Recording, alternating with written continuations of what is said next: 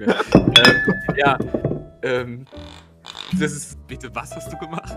Du hast rohe Erdnüsse, hast du die geröstet oder einfach...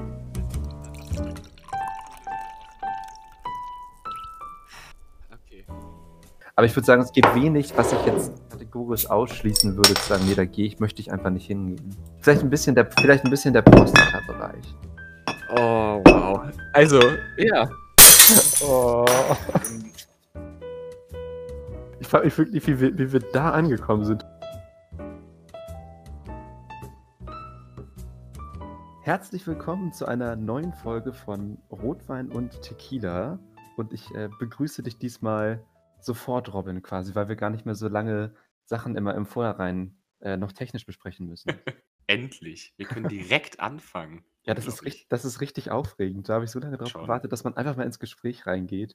Und ich möchte auch gleich mal was sagen oder äh, eigentlich wichtig was fragen. Gerne. Robin, wie waren deine ersten paar Tage, wo man quasi, wo wir bei Spotify waren? Es war ähm, eine Welle der Begeisterung, Ekstase und Katharsis. Ja, Ja. nee, keine Ahnung, was soll ich dazu sagen? Also, Also, weiß ich nicht, für mich Nee, war das es- aufregend. es war schon aufregend. Es ist auch erstmal schön, dass es jetzt geklappt. Auch wir reden jetzt trotzdem wieder über Spotify. Ja, Wir wollten aber euch direkt anfangen. Es war wirklich schön. Ich freue mich, dass äh, Leute uns finden und gefunden haben und ähm, begrüße alle ganz herzlich und freue mich, dass ihr alle da seid.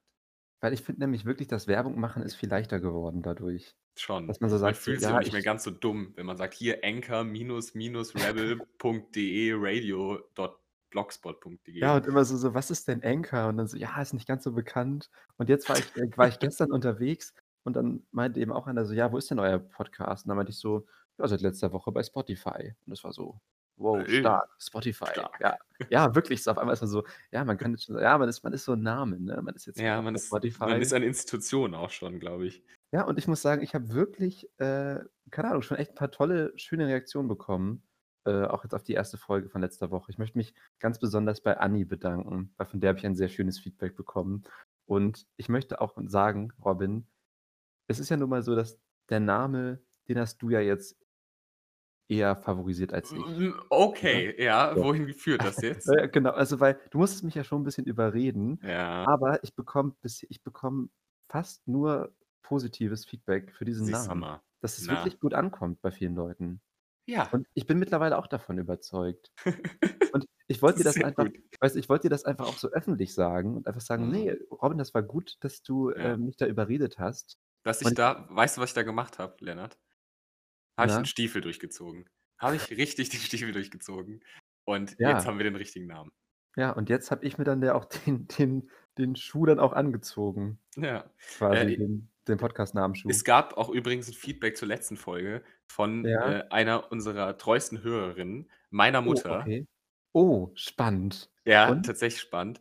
Äh, die die Episode um die Redewendung tatsächlich sehr spaßig fand und sich sehr alt gefühlt hat, meinte sie, weil sie kannte diese Redewendung alle. Und sie meinte, wir haben die ganze Zeit vom den Stiefel durchziehen, aber ihrer Meinung nach ist die Redewendung meinen Stiefel durchziehen. Was, finde ich, auch ein bisschen mehr Sinn Mhm. macht.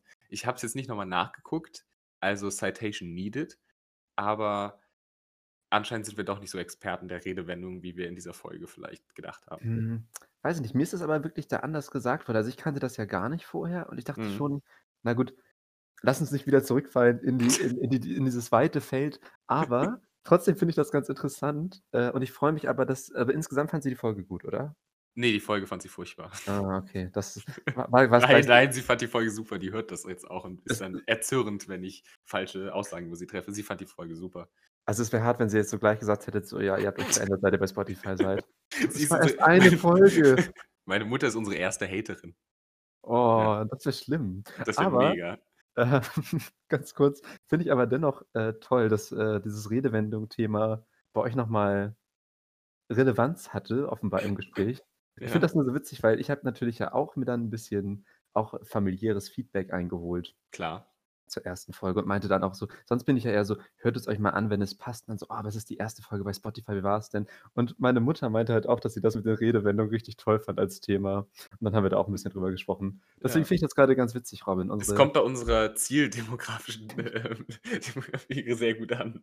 Ja, Oder? Also, auf jeden Fall und wo war ich eigentlich ursprünglich? Wo wollte ich hin? Ich wollte noch mal was zu diesem genau, Feedback zur ersten Folge bekommen. Ne, ich Ja. wollte noch was zu dem Namen sagen. Ja, Dass mir gerne. dass mir das so wichtig war, dir auch jetzt quasi hier öffentlich zu sagen: „Ich bin jetzt auch von dem Namen überzeugt und ich finde gut, dass du mich überredet hast“, weil ich dachte, ich möchte nicht so sein, weißt du, so 'ne so 'ne Teamdynamik, dass wir vielleicht irgendwann dann so, wenn die weißt du, wenn die 100. Folge dann gelaufen ist und man hat irgendwie stell dir das mal vor, das ist so 'ne Gala oder so, ne? Und dann so: Ja, „Ja, 100 definitiv. Fo 100 Folgen Rotwein und Tequila.“ Und dann äh, wir sind dann so ganz, ne, alte Hasen in dem Geschäft Mhm. und dann irgendwann trinken wir so 'n bisschen was abends, haben auch beide 'n Anzug an und ich komme nur einmal so kurz irgendwie an deinen Tisch, gebe dir so 'n Schulterklopfer und sage so: „Der Name ist gut.“ Und dann lehne ich mich auch wieder weg und bin wieder weg, weißt du? Weil Das wir schon nicht mehr miteinander reden können Ne, außerhalb aber des ja, ne, Podcasts, ich ja. ich dacht ich dachte jetzt eher so dieses so ja, man kann dann quasi die Anerkennung, wenn man das noch nicht richtig zeigen und vermitteln kann und du dann quasi so 100 Folgen dachtest, ich mag den Namen nicht und so dann, wenn wir es so richtig geschafft haben und dann ist die 100. Folge und es ist diese Gala gibt's für uns, dann ist so wenn ich so ein ein Drink intus habe, gibst du bekommst du so einmal dieses Schulterklopfen und ich gebe ich gebe doch zu, dass es 'n guter Name war. Und ich wollte Oh. nicht, dass es so läuft. Ja. Deswegen dachte ich, ich ich starte damit jetzt fange ich jetzt damit heute gleich mal an. Mit äh, mit dem Namenthema. Ja. Dankeschön. Ja, ich stand da vorher zu und ich stehe immer noch zu und, ähm, ist 'n super Name. Ach, grandios. Robin, haben wir heute haben wir heute Themen und Programm? Ich habe echt viel mitgebracht. Ich habe wirklich einige Ja. Kulturtipps, äh, die hatte ich ja teilweise auch schon bei der letzten Folge. Ich hoffe, dass ich 'n bisschen was unterbringen kann. Und ich Ja, würde ich sehr habe gerne mit dir 'n bisschen über deine aktuelle Wohnsituation reden. Ja, damit können wir vielleicht gleich mal anfangen und zwischendrin die, ähm äh, die Kulturtipps weil ich habe auch 2 Kulturtipps dabei, wie so äh, so drüber streuen, Perfekt. wie wie die Gewürze in einer guten Suppe. Und Großartig. die Suppe wird dann wahrscheinlich heute und mein Umzug und mal gucken, was noch so um die Ecke kommt. Ja, ich wollte sagen, bitte Robin, du du verlässt, ähm, quasi das Altonaer Kerngebiet und Ja. ziehst weg. Ich bin weg jetzt, ja. Und wie wie ist der Stand so?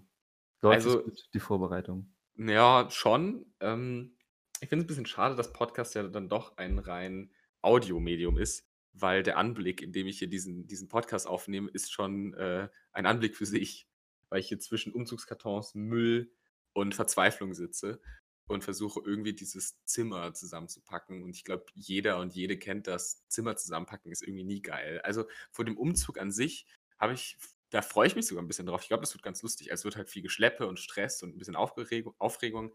Aber an sich, ich habe 'n gutes Team, zu dem unter anderem auch Lennart gehört. Hm. Ähm Ach, schön. Ja, Ja, ich habe genau. ich habe Bock. Ja, ich Ich auch. frage ich frage mich ja immer, wie viel ich wirklich so richtig beitragen kann bei 'nem Umzug, aber ich möchte zumindest dabei sein. Ja, du hattest ja schon Ja. angekündigt, du freust dich dann auf das Bier am Ende des Umzugs und ich Genau, glaube, ich das wird für uns alle sagen das Highlight. Also, wenn ich zumindest nicht der Typ bin, der wirklich dann nur da dazukommt und dann die ganze Zeit sagt, wie schwierig das war, aber wie toll wir das hinbekommen haben, bin ich schon zufrieden, wenn ich so ein ein Karton zumindest äh, ges geschleppt habe. Ein Karton. Ach, ich freue Ja. mich. Äh, ich sehe jetzt auch überall nur noch Kartons. Also, meine ganze Welt besteht nur aus Umzugskartons. Und, ähm, ja, aber es läuft an sich okay.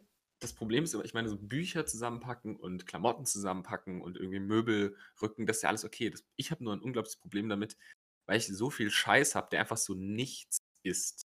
Also, der ist sind Der jetzt passt in keine Kategorie. Ja, der passt in keine Kategorie und der lässt Einfach so Zeug. Ja, Zeug. Zeug halt.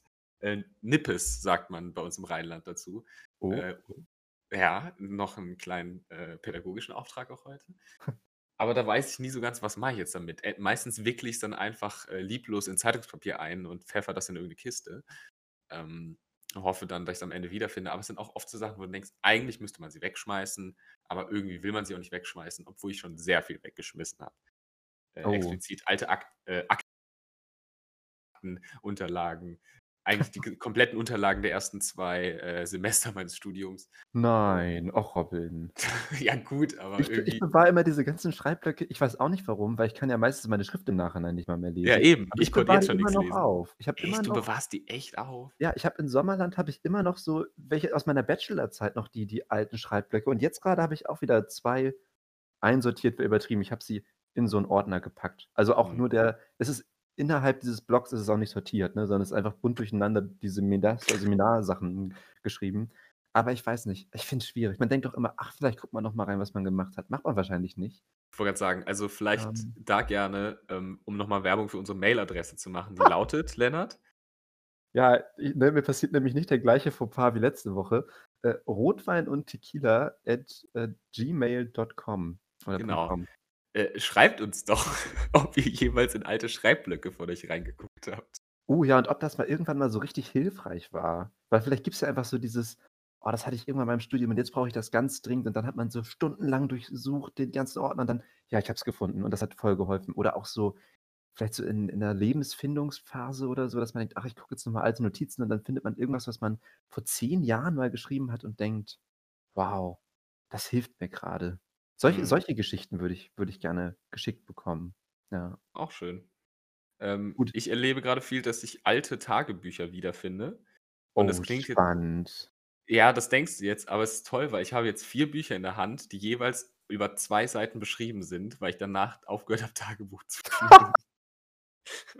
Oh, großartig. Bist du auch jemand, der sich das immer andauernd vorgenommen Ja, hat und dann ja. aufhört? Ja, ja, habe ich Also, auch. ich habe ein Buch, das tatsächlich sehr cool ist, das habe ich, äh, benutzt, als ich nach dem Abi habe ich so 2 Trimester an 'ner, äh, freien Kunst Kunstschule, ähm, so 'ne Ausbildung gemacht.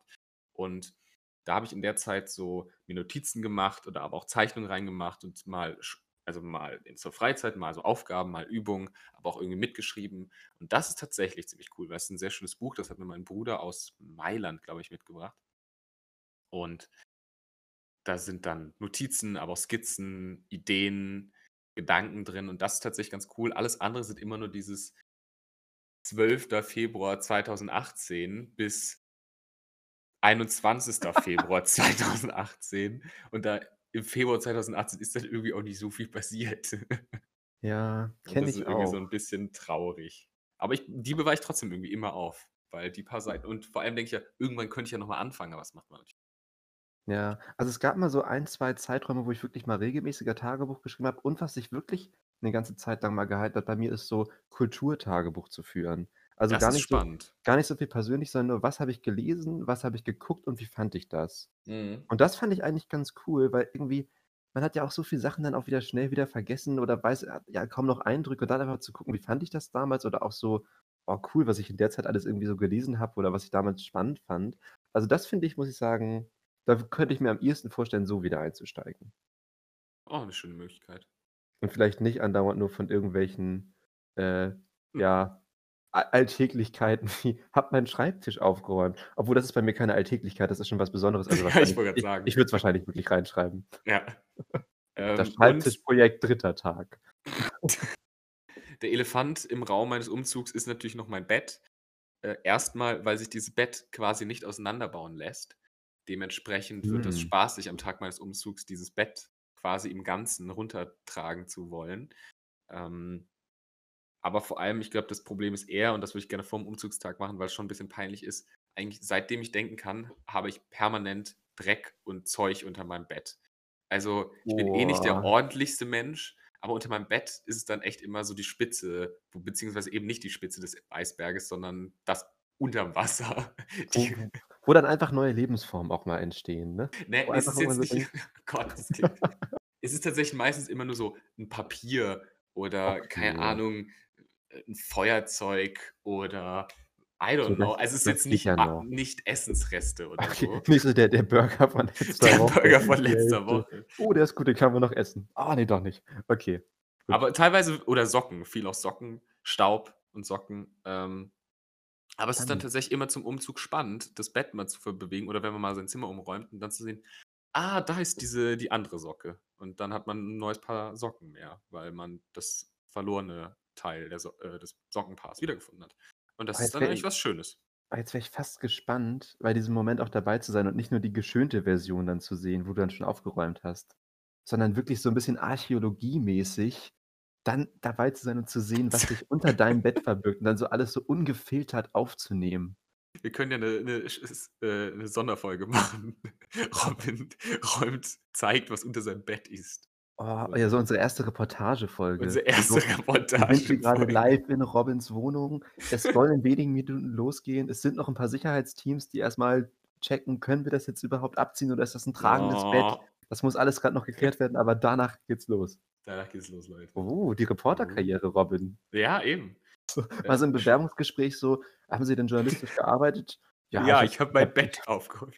So, ich habe da ich habe das, äh, ziemlich gut damals dokumentiert. Ich schicke mal die Folge. Erinnern Sie sich an die große Bettkrise von 2020? Erinnern Sie sich an die Reportage? Das das war ich. Ich bin Ja. das. Und wenn das dann so wäre na, das hat ja damals dann auch so 'ne Welle losgetreten, dass ganz viele Leute in Deutschland geguckt haben: „Was ist eigentlich unter meinem Bett?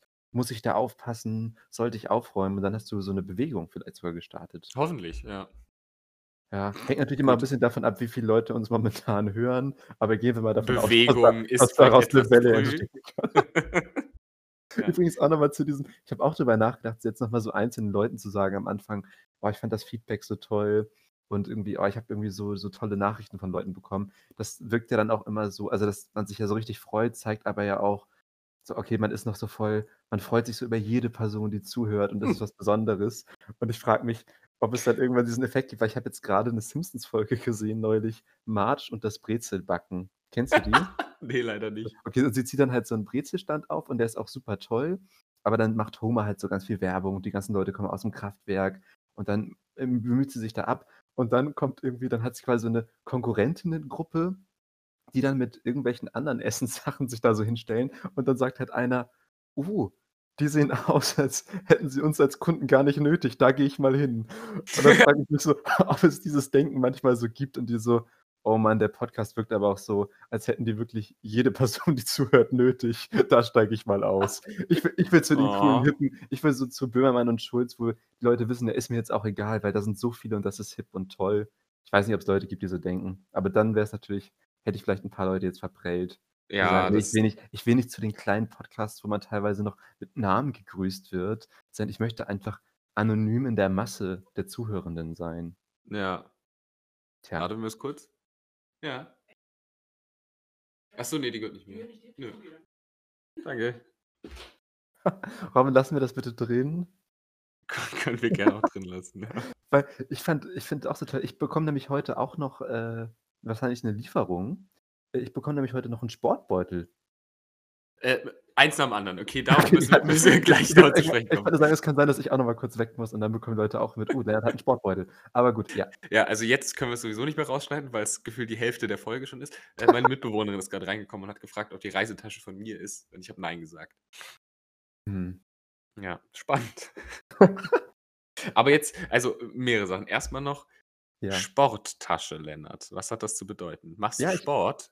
Ja, ich gehe ja wirklich seit einigen Monaten also, okay, jetzt muss ich sagen, ist meine Bilanz echt lausig, weil erst waren ja zwischendurch auch die Fitnessstudios zu, äh, und seitdem bin ich auch sehr unmotiviert, aber ich bin eigentlich ein paar Monate lang regelmäßig zum Sport gegangen äh, und brauchte jetzt einfach 'n neuen Sportbeutel. Und den habe ich mir jetzt einfach mal bestellt, dass ich theoretisch zumindest nicht sagen kann: „Ah, ich kann gar nicht zum Sport gehen, ich habe gar keinen Sportbeutel.“ Gut. Wie sieht denn der Sportbeutel aus, Lennart? ist ist gar nicht mal so spa ja, ich habe der der hat so 'n bisschen so ich habe so mich für 'n beigen entschieden und mal Aha. gucken, ich bin gespannt. Also, ob das dann auch so zu meinem Style passt, Ich wollte sagen, kein ne? also, jetzt nicht so 'ne so 'n Skaterbeutel oder irgendwie so mit mit Haien drauf, sondern schon irgendwie was Gediegenes, Ne, ne, Erwachsenes. genau. Ja, schon was Schlichtes, so schon das, was so zeigt, so: „Ja, ich bin Student und ich mache auch Mhm. Sport.“ So. Ja, okay. Du Ja, hast dein Leben also du hast dein Leben unter Kontrolle quasi, ja. Genau, weil das sind ja so die Sachen, die man einfach durch 'n Sportbeutel immer so subtil vermitteln kann. Ja. Also: Ich „Oh, habe mein Leben so unter so oh, der hat so 'n schlichten beigen Sportbeutel. Also, der ist ja bei dem muss das gut laufen. So, der ist ja richtig organisiert. Der hat es auch nicht nötig, noch durch 'n Sportbeutel aufzufallen“, ne? Der ja, das ist Selbstbewusstsein. Der bin der der Mann der Moderne, auf jeden Fall. ich bin gespannt. Ja, ich zeige ihn dir mal. Sobald ich ihn habe, bin ich mal kannst du Sehr gerne. ein ganz ehrliches Feedback auch geben.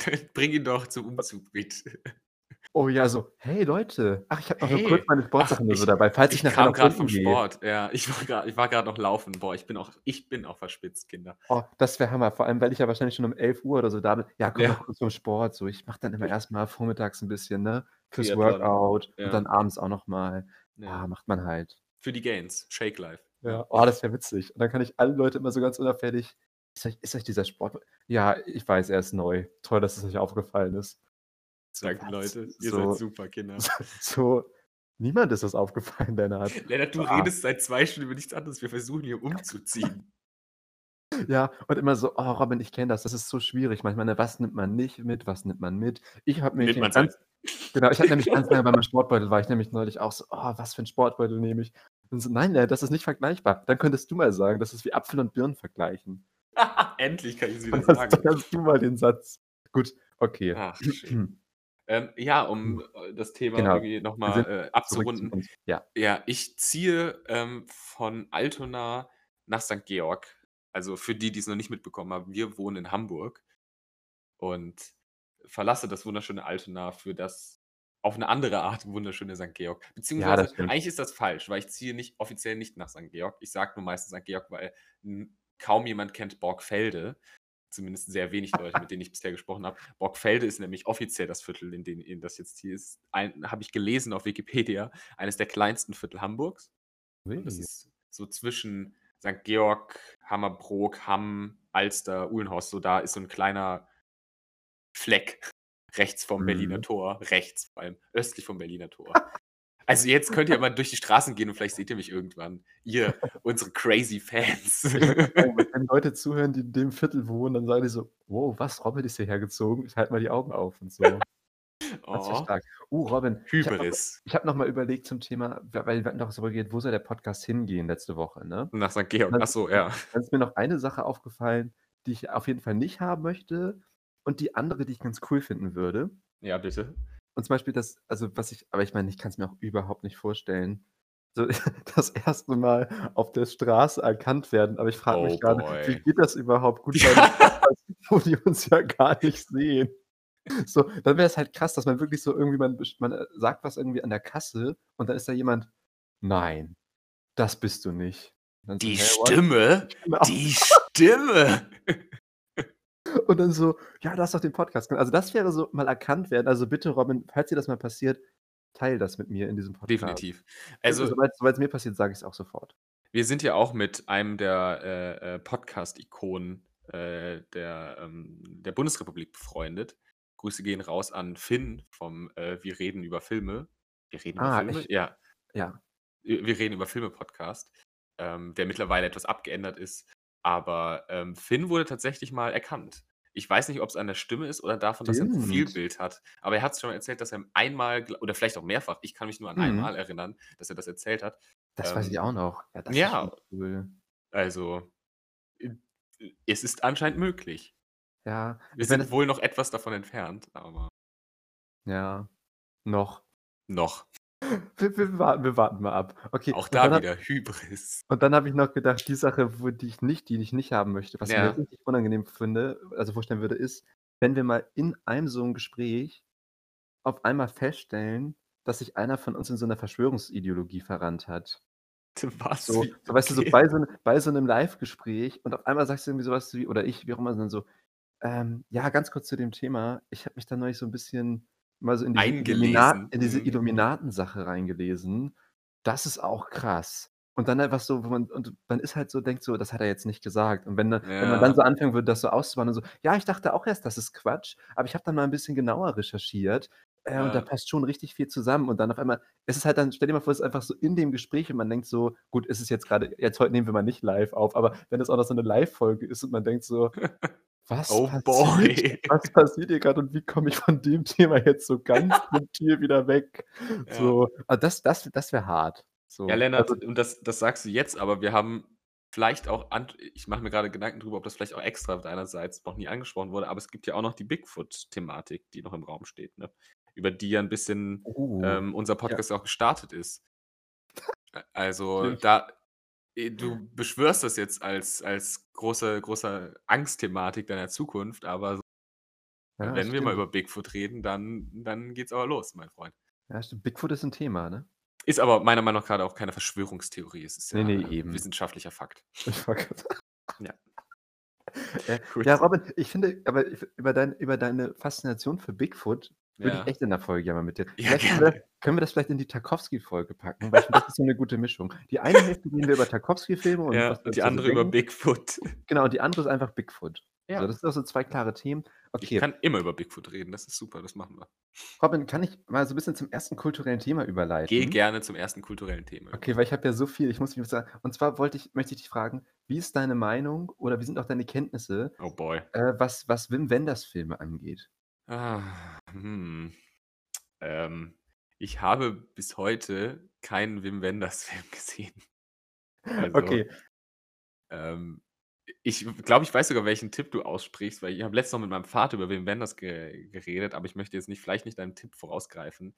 Aber ja, es gibt Okay. noch einige Leerstellen und dazu gehört unter anderem auch Wim Okay, aber das ist schon mal gut. Das heißt, wir haben jetzt nicht so viel Diskussionszeit, äh, sondern ich kann den Tipp vielleicht auch einigermaßen schnell sagen. Genau, ich hatte nämlich ich habe seit zum ersten Mal seit Monaten mal wieder äh, einen, ähm, Filmabend gemacht, was ich ja wirklich Mhm. lange nicht gemacht habe. Und da habe ich, äh, meinen Spannend, Freund Lennart. ja, ja, es du, wie gesagt, es es es war für mich schon so eine Person einladen in die Wohnung, Ah schon so: ja. „Wow, okay, krass.“ Ähm, Alles gut, ja, und es war. genau, und Aber wenn gut, wenn ich jetzt so: „Ah ja, okay. Ne, ähm, ich würde dann jetzt auch mit meinem Tipp mal anfangen.“ Ne, vor allem so: „Ne, komm, Robin, w wir haben Der Spiegel gesehen“, so. Gut, also, ich habe einen, äh, Filmabend gemacht seit langer Zeit mal wieder mit, äh, meinem guten Freund Öli und es hat richtig Spaß gemacht. Und wir haben von also, ich habe mit ihm vor Monaten haben wir mal Paris, Texas gesehen Mhm. und, äh, den fand ich auch schon gut auf jeden Fall, aber wir haben jetzt Der Himmel über Berlin gesehen. Natürlich, Und ich ja. möchte es wirklich mal sagen, das ist so ich muss diesen Film einfach empfehlen, weil ich so begeistert war. Und ich finde, grade bei solchen Filmen, die eh schon so bekannt sind und die so 'n Ruf haben, ist man ja dann schon auch ab und an mal echt enttäuscht und denkt so: „Warum steht der jetzt in jedem Tolle-Filmbuch drin?“ oder so. Ähm, warte mal, jetzt hat hier kurz bei mir geklopft. Ich muss jetzt muss ich mal kurz Pause machen. Gut, dann mache ich jetzt meinen Wim Wenders Part, weil dazu kann der ist hoffentlich auch kurz genug. Ähm, Der Himmel über Berlin liegt als ungeschaute DVD mittlerweile jetzt in einem Umzugskarton von mir und bin aber großer Fan, wie, glaube ich, jeder Mensch auf der Welt von Buena Vista Social Club, explizit dem Musikprojekt, nicht Film. Aber ist, glaube ich, auch so 'n Album, das man jederzeit anmachen kann. Und ich mir ist noch nie jemand ü über die Quere gekommen, der dann gesagt hat: „Boah, ne, mach das Zeug aus“, weil das findet irgendwie gefühlt jeder geil. Also, große Empfehlung, wenn ihr mal nicht wisst, welche Mucke ihr spielen wollt, spielt Zweifel Buena Vista Social Club. Äh, und Robin, ich bin zwischendurch wieder eingestiegen, Ja, ich war aber auch mit meinem Satz noch nicht fertig. Spaß. Äh, und Wim Wenders hat ja 'n, äh, Dokumentarfilm dazu gedreht und den wollte ich tatsächlich das wäre so damit würde ich anfangen und dann würde ich Der Himmel über Berlin gucken, weil ich ihn tatsächlich da habe. Deswegen eigentlich auch keine Ausrede habe, ihn nicht zu sehen. Aber gut. Aber das finde ich schön, dass es sich jetzt sogar mit 'nem Musiktipp noch verbunden hat. Und Siehst ich du würde dir zustimmen, ich kenne wirklich kaum jemanden, der diese Musik nicht mag. Ne, ne? Kann man immer mal gut nebenbei anmachen. Also, auch so sei es irgendwie so beim Kochen oder wenn man Leute da hat oder auch irgendwo im Park sitzt, kenne ich eigentlich nie Leute, die darauf genervt reagieren. Mhm. Gut, jetzt wieder zu diesem Film Der Himmel über Berlin. Und, äh, ich war dann wirklich so die Erwartungen sind dann irgendwie ja eh schon hoch bei diesem Film, wo man immer so viel mitbekommen hat. Und ich muss sagen, einer der schönsten und traurigsten Filme, die ich in letzter Zeit gesehen habe. Also, ich war wirklich sehr beeindruckt und ich will auch gar nicht zu viel jetzt so von der Handlung vorwegnehmen, wenn Leute das nicht kennen, aber diese Rahmenhandlung ist ja eben, dass es um diese äh, hauptsächlich um 2 Engel geht, die eben in Berlin wohnen und auch schon so quasi sich da seit Jahrhunderten aufhalten und ja die den Beginn der Menschheit, äh, ja schon mitbekommen haben und eben für die für die Menschen unsichtbar bleiben, außer für die Kinder. Und ich fand es halt richtig faszinierend, zum einen auch so als also, erst mal fängt es natürlich so 'n bisschen ja diese ganze noch so West-Berlin kurz vorm Mauerfall Stimmung ein und dann auch gleichzeitig durch diese Engel, die ja eben auch diese Unsterblichkeit haben, sind ja dann auch die Zeitspannen, in denen sie denken, ganz anders. Und dann hast du quasi immer diese West-Berlin-Aufnahmen und dann vermischt sich das immer zwischendurch so mit diesen Aufnahmen von so den äh, den Ruinen Berlins nach dem Zweiten Weltkrieg, was, äh, für die Engel ja quasi noch so fast ein und derselbe Zeitraum ist in den Dimensionen, in denen sie denken.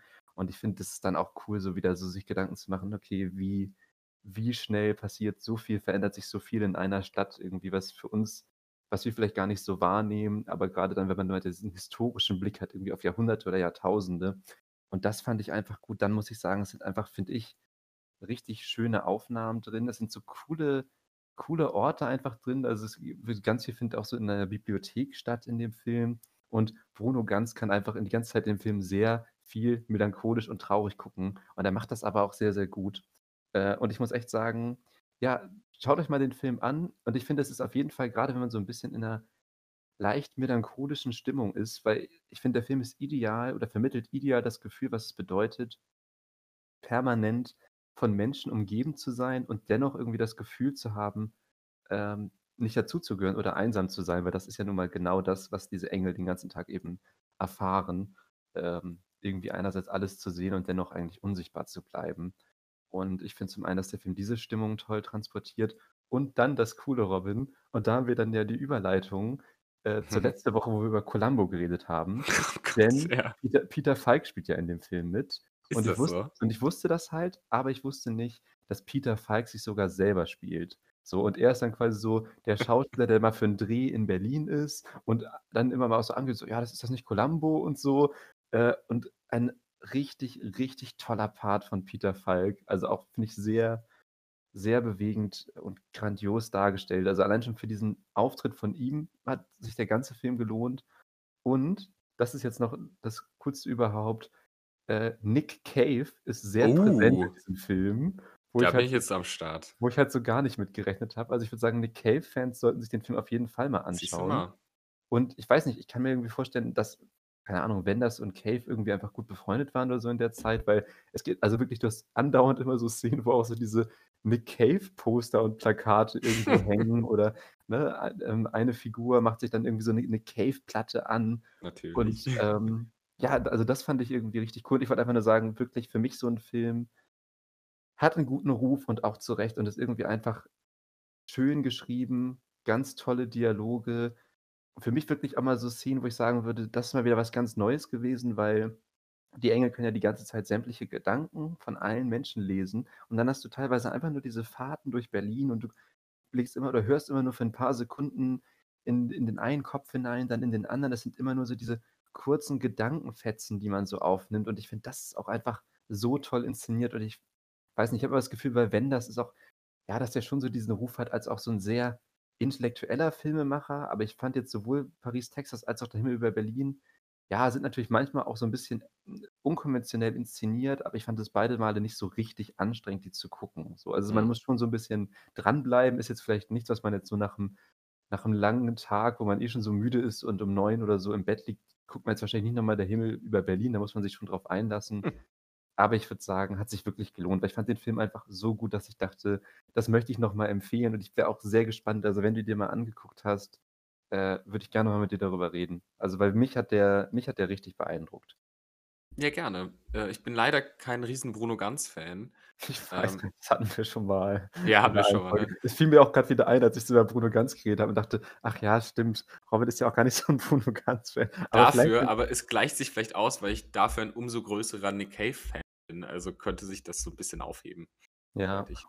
also dafür lohnt es sich wirklich und Nick Cave ist halt noch so mega jung, ne? Also, Ja. da da ist er ja so in seiner und und ich habe mich halt auch gefragt, wie bekannt Nick Cave zu dem Zeitpunkt schon war, weil das ist ja wirklich so 87. Also, Mhm. ich schätze mal, er war so Mitte 20 oder so und ich weiß halt immer gar nicht, wann also klar, in dieser West-Berlin-Kulturszene war er Szene, bestimmt ja. bekannt, aber ich frage mich halt ob der damals schon so 'n richtig bekannter Name war oder eher so: „Ah, 'n Freund von Wim Wenders und wir nehmen jetzt mal auf“ und jetzt guckt man den Film so 30 Jahre später und denkt so: „What?“ Äh, es geht einfach Nick Cave ist die ganze Zeit präsent gefühlt in diesem Film.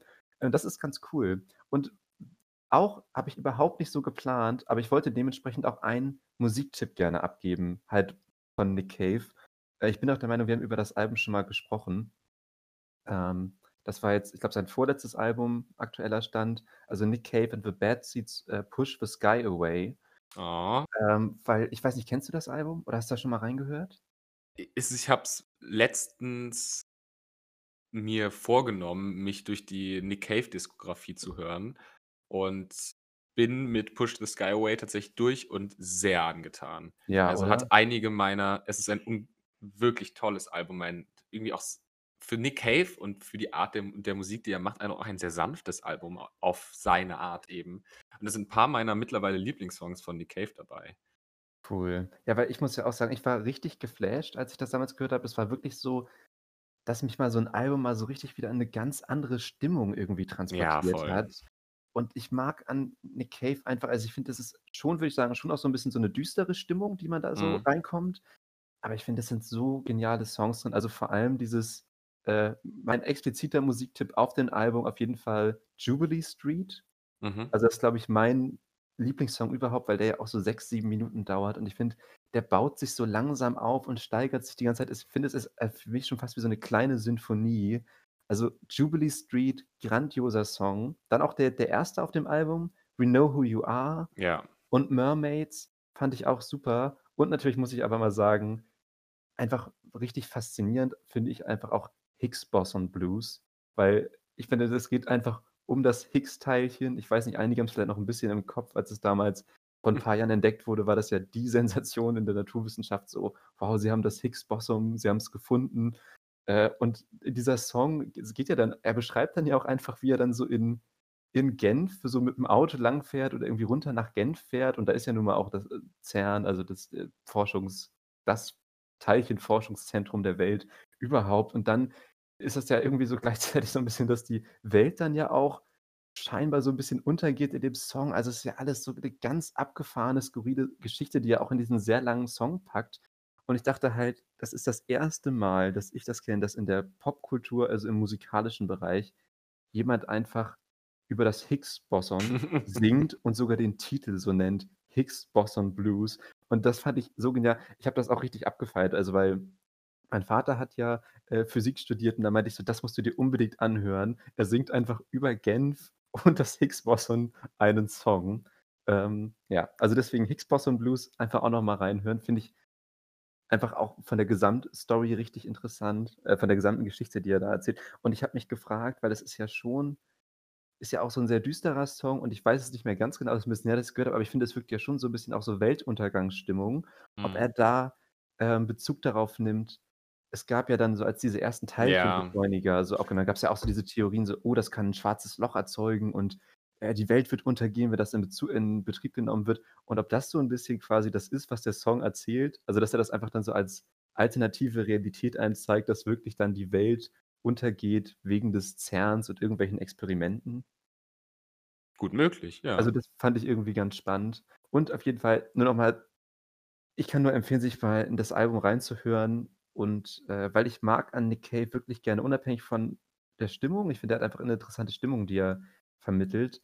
Aber ich mag das halt auch gerne, zumindest in einigen Songs. Und da würde ich halt so dieses, ähm, Jubilee Street und auch Higgs-Boson Blues und so mit reinpacken, dass der eben nicht nicht nur quasi so Songs schreibt, sondern er wirklich schon manchmal so kleine Geschichten erzählt innerhalb eines Songs und wirklich so 'ne so 'ne Welt teilweise, so 'ne kleine erzählerische Welt da erschafft. Und so was finde ich halt super faszinierend. Also, wenn man wirklich wenn ein Song einem irgendwann 'ne wirklich 'ne richtige Geschichte sogar vermittelt und nicht nur 'ne Stimmung, sondern man hat das Gefühl, da ist 'ne Entwicklung drin und man hat richtig was erlebt, wenn man diesen Song gehört hat.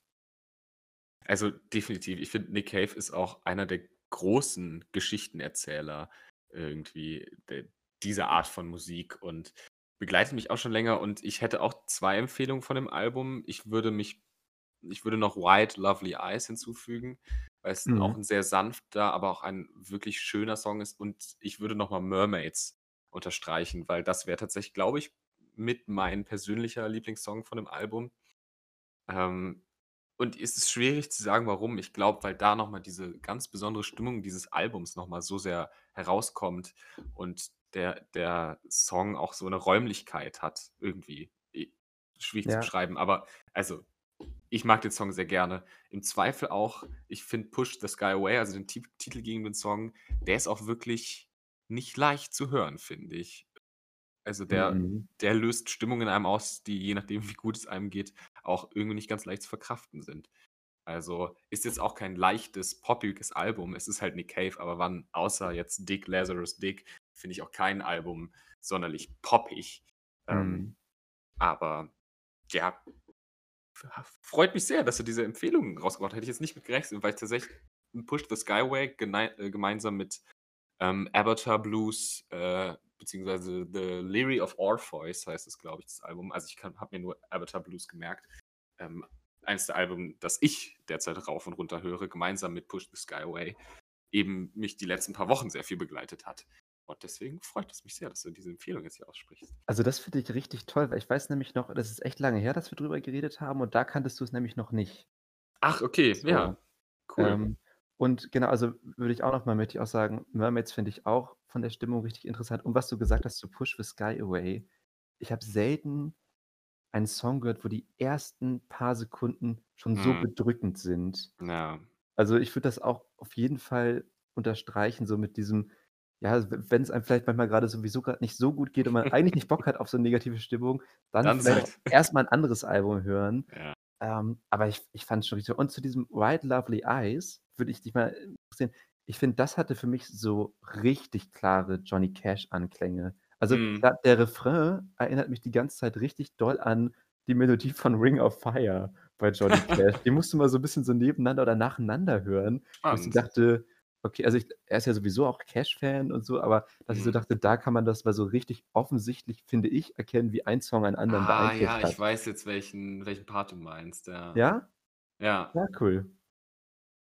Aber auch da wieder, also die die Texte, auch wenn also neben den großen Geschichten und Balladen, die Cave irgendwie immer wieder in seinen Alben hat, dann auch so Sachen wie „White Lovely Eyes“, die so eine also deswegen würde ich sagen, ist „Push the Skyway“ auch so 'n interessantes Album, weil's eben jetzt nicht ein rein deprimierendes und trauriges Album ist, sondern Ja, was Cave stimmt. irgendwie immer wieder schafft, das merke ich auch bei vielen der Songs, dass die sich auf 'ne Art an 'ne Stimmung angleichen, die auch in der zuhörenden Person steckt. Also, Ja. Push okay, „Push the Skyway“ vielleicht nicht, aber zum Beispiel „White Lovely Eyes“ oder auch „Mermaids“ „Mermaids“ explizit ist für mich so 'n Song, wenn man irgendwie melancholisch, aber schön melancholisch drauf ist, dann unterstützt er das. Wenn man tief traurig ist, unterstützt er das auch. Der kann aber auch 'n 'n sehr lebensbejahender Song sein und das finde ich irgendwie so abgefahren und das finde ich bei Cave auch immer wieder. Eben auch in „Avatar Blues“ immer einige Songs gibt, die sich eben der Stimmung irgendwie angleichen, deswegen auch so gut in bestimmte, äh, Stimmungssituationen passen. Ich finde, das ist 'ne richtig gute Beschreibung grade von „Mermaids“ gewesen. Also, weil jetzt, wo Mhm. du's sagst, finde ich nämlich auch ich finde grade so dann dieser Refrain-Part, der Mhm. kann einen irgendwie der kann einem manchmal so richtig Power geben, dass man auf einmal so sich richtig so ja, quasi so kraftvoll und beschwingt fühlt. Aber ich finde, genau, der Song kann aber auch kann aber auch so 'ne ja, irgendwie auch so nachdenkliche Stimmung auf jeden Fall vermitteln. Ja.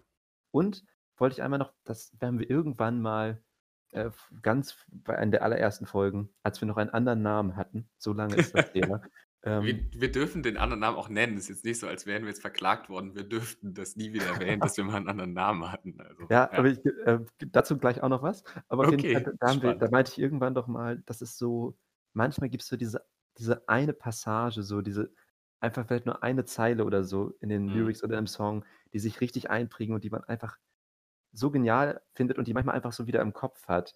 Und das habe ich eben bei „Jubilee Street“ auch, diese Formulierung „She had a history, but she had no past“ und äh, past. Und das ist immer so, finde ich so das ist auch keine Ahnung warum, aber ich finde den Satz so genial. Also, ich meine, keine Ahnung, wie würde man's übersetzen? Wahrscheinlich so was wie: „Sie hatte eine Geschichte, aber sie hatte keine Vergangenheit.“ Und irgendwie finde ich das auch das ist für mich einer von diesen Cave-Sätzen, die ich einfach so cool finde, wo man dann noch mal so 'n bisschen drüber nachdenken kann.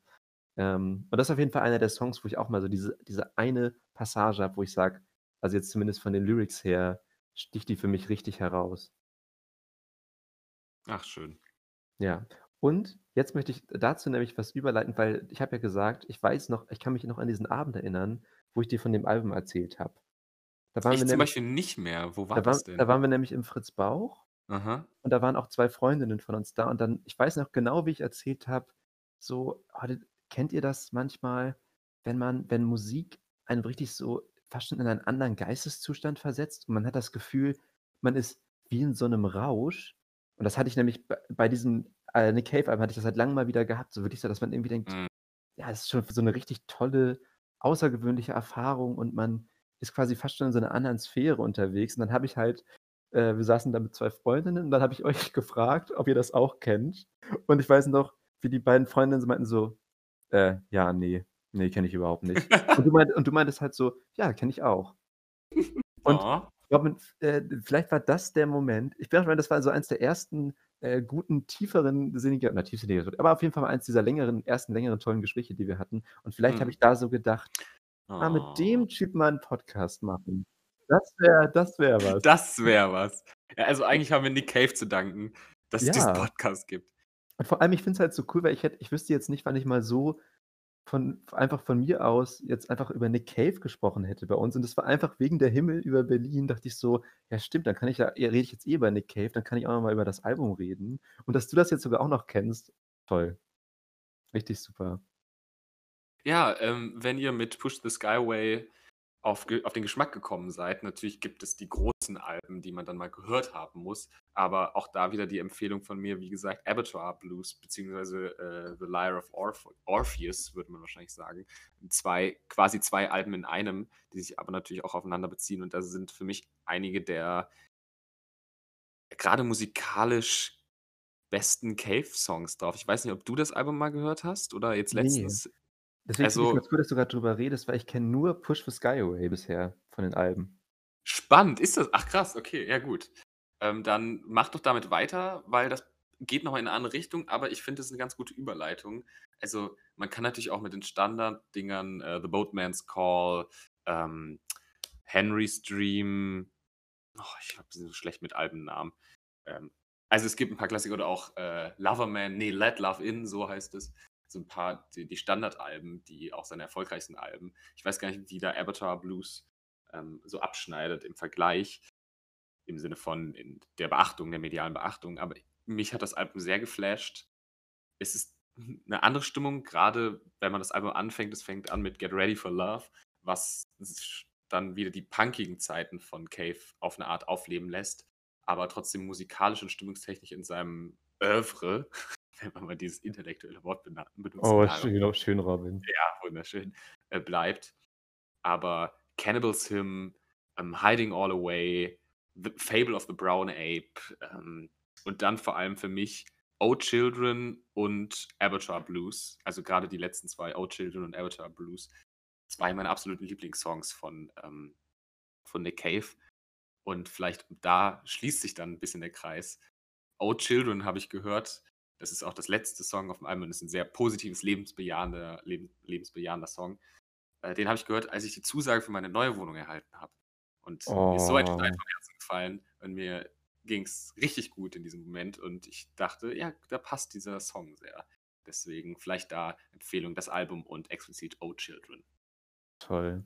Oh. Da habe ich jetzt auch noch mal eine weitere Empfehlung, aber auch für dich, aber, Aber auch für Leute, die zuhören. auch noch Empfehlungen. Wir Ja, müssen gucken, aber es geht, es, geht, es geht immer noch zu Nick Cave. Ja, es geht immer noch um Nick Cave. Und zwar, es gibt ja auch einen Comic von Reinhard Kleist über Nick Cave. Ist das so? Das ist Ja. krass. Okay, super. Und äh, zu Reinhard Kleist muss man ja nur mal doch sagen, weil es immer noch eine kleine Szene ist, aber Reinhard Kleist ist schon mit Abstand einer der berühmtesten, erfolgreichsten Comic-Autoren in ganz Deutschland und macht halt seit Jahren äh, Comic-Biografien. Der hat seinen Durchbruch gehabt mit Johnny Cash, I See a Darkness, Mhm. äh, die dann wirklich doch zumindest für, muss ja mal sagen, für deutsche Comic-Verhältnisse ziemlich erfolgreich war. Und der nimmt sich regelmäßig äh, historische Figuren und schreibt über die wirklich so Comic-Biografien. Und hat unter anderem auch einen Comic über Castro gemacht ähm, und über, äh, warte mal, ich weiß gar nicht, was jetzt die aktuellsten waren. Jetzt über, ähm, ah, kannte ich jetzt gar nicht. Das letzte, was er gemacht hat, ist auf jeden Fall so ein US-amerikanischer ähm, Boxer, der ähm, auch homosexuell war und das aber ihn auch ganz lange irgendwie verheimlichen musste. Ich weiß nicht genau, warum. Auf jeden Fall hat der bei einem Boxkampf irgendwie im Madison Square Garden äh, einmal jemanden wirklich totgeschlagen.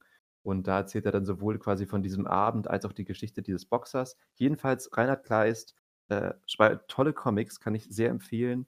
Und mit Abstand am stärksten würde ich eben sagen, ist nach wie vor sein Castro-Comic. Aber kurz danach oder vielleicht auf der gleichen Ebene ist eben der Nick Cave-Comic. So. Und der hat wohl Nick Cave auch mal kennengelernt, äh, als er an diesem Projekt gearbeitet hat oder vielleicht auch danach.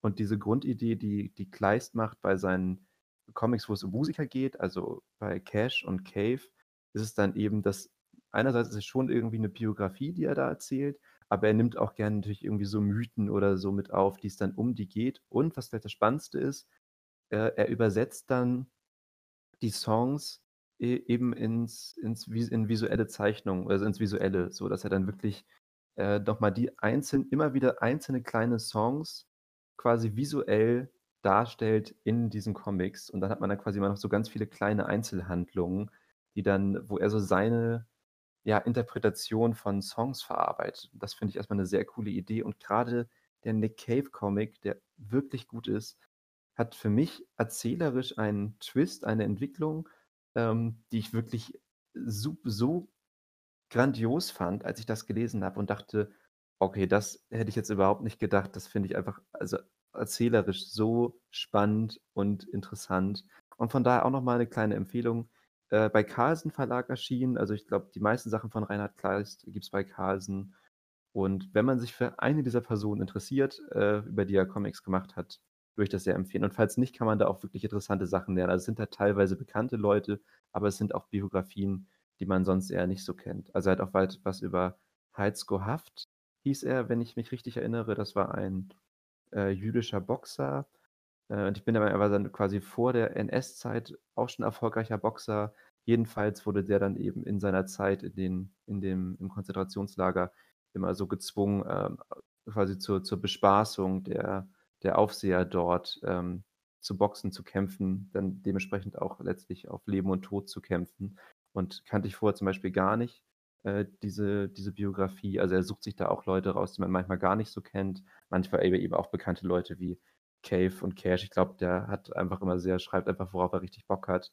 Und dementsprechend auch vielleicht für dich ein Tipp, äh, diesen Nick Cave-Comic Mhm. sich mal Ja, anzugucken. mega. Hört sich richtig gut an. Der heißt wie? Äh, also der, der Comic heißt einfach Nick Cave, Mercy Mhm. on Me und Reinhard Kleist ist der Künstler. Sagst du noch mal den Namen vom Comic? Äh, Nick Cave, Mercy on Me. Mercy on Me, okay. Ja, gu gucke ich mal rein. Hört sich sehr gut an. Cool, Ähm, okay. Ich wollte grad jetzt hatte ich jetzt hatte ich 'ne lange Phase, Robin. Ja, jetzt jetzt finde ich, kannst jetzt darfst du auch mal 'n bisschen jetzt darf ich auch mal. Das ist ja, bevor bevor ich jetzt hier nur meine Sachen so zack, zack, zack durchhaue. Ja, es wird, glaube ich, heute die große Empfehlungsrunde, Runde, weil ich auch 2 Empfehlungen, äh, mitgebracht habe. Ähm, ich würde einfach mal anfangen mit der ersten, grade weil die, äh, eine gewisse zeitliche Dringlichkeit hat. Oh, Ähm, okay. bis zum 2. August. Also, heute ist der 30., morgen ist der 1. und übermorgen ist der 2., wenn ich mich nicht recht irre. Oder Ja, ist okay. ne, oder ich glaube, Sonntag ist das also, es sind wenige Tage, je nachdem, wann i also, wäre für mich auch 'n Argument, diese Folge schnell zu schneiden und schnell hochzuladen, damit möglichst viele Leute diesen Tipp noch wahrnehmen können. Weil bis zum 2. August, auch noch mal verlängert aufgrund von Corona, zeigt die Hamburger Kunsthalle noch die Ausstellung Trauern.